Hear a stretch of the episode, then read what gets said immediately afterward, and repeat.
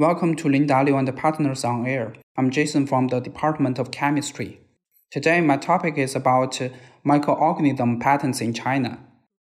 The term microorganism encompasses entities across the taxonomic classes, including bacteria, actinomycetes, fungi, viruses, protozoa, and algae. According to current Chinese patent rules, a microorganism is neither an animal nor a plant. Microorganisms and the microbial process are both patentable subject matter. Microorganism inventions are those relating to the production of a chemical substance or to the decomposition of a substance through application of the microorganism.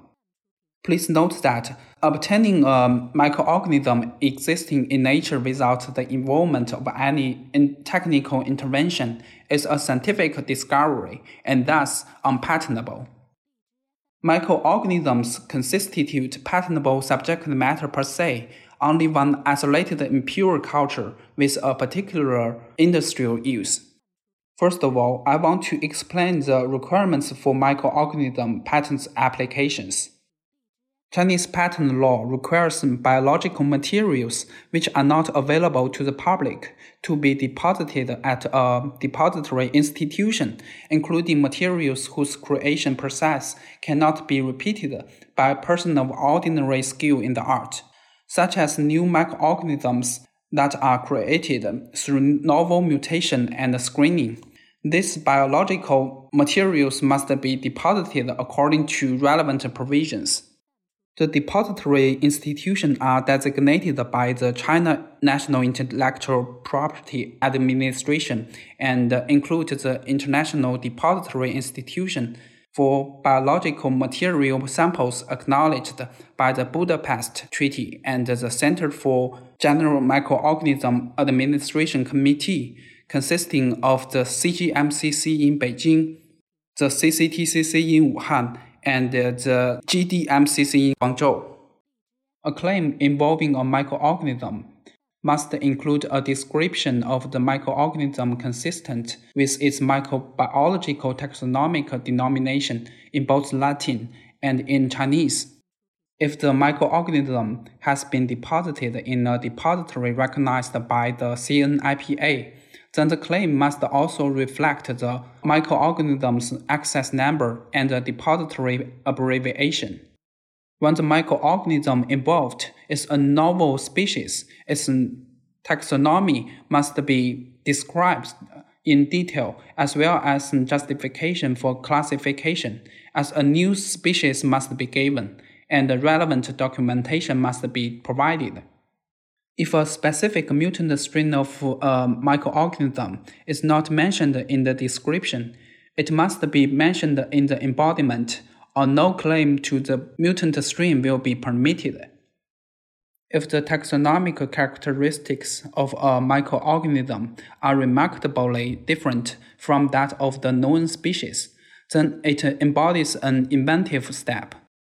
If there's no substantive difference in the taxonomy of the microorganism and the known species, then the microorganism must uh, produce technical effects that are not known or predictable to the person of ordinary skill in the art to satisfy the inventive step. Then I want to say something about the patent requirements for the screening and uh, production of microorganisms. The process for screening a microorganism from its natural environment is typically not repeatable as the objective condition is limiting and random. The screening process does not possess any practical applicability unless the applicant can supply evidence to prove the repeatability of the process. The process is unpatentable. The process of producing new microorganisms through physical and um, chemical mutagenesis depends on the random mutation of the microorganism through one or more base change during DNA replication and screening out strains with specified characteristics. Because the base mutations are random, the result is difficult to replicate, even if the mutagenesis has been clearly disclosed. Such processes don't possess practical applicability and are thus unpatentable, unless the applicant can supply evidence to prove the repeatability of the mutation to create the same desired characteristics.